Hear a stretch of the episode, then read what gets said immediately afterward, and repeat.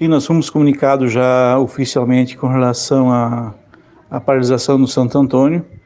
A, a UPA já tomou providências, né, a Secretaria de Saúde.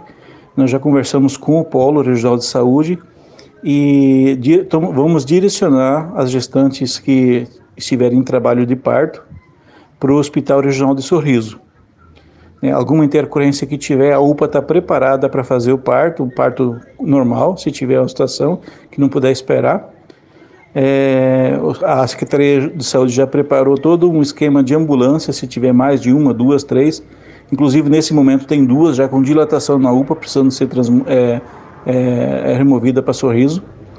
Mas a gente está sabendo, já alinhou com sorriso e a gente lamenta muito porque é, o Estado está falhando e está falhando com vidas, né? Um governo novo aqui, a gente espera que se resolva o mais rápido possível. A gente entende que um começo de governo é difícil, mas não tem como se esperar esse tipo de situação.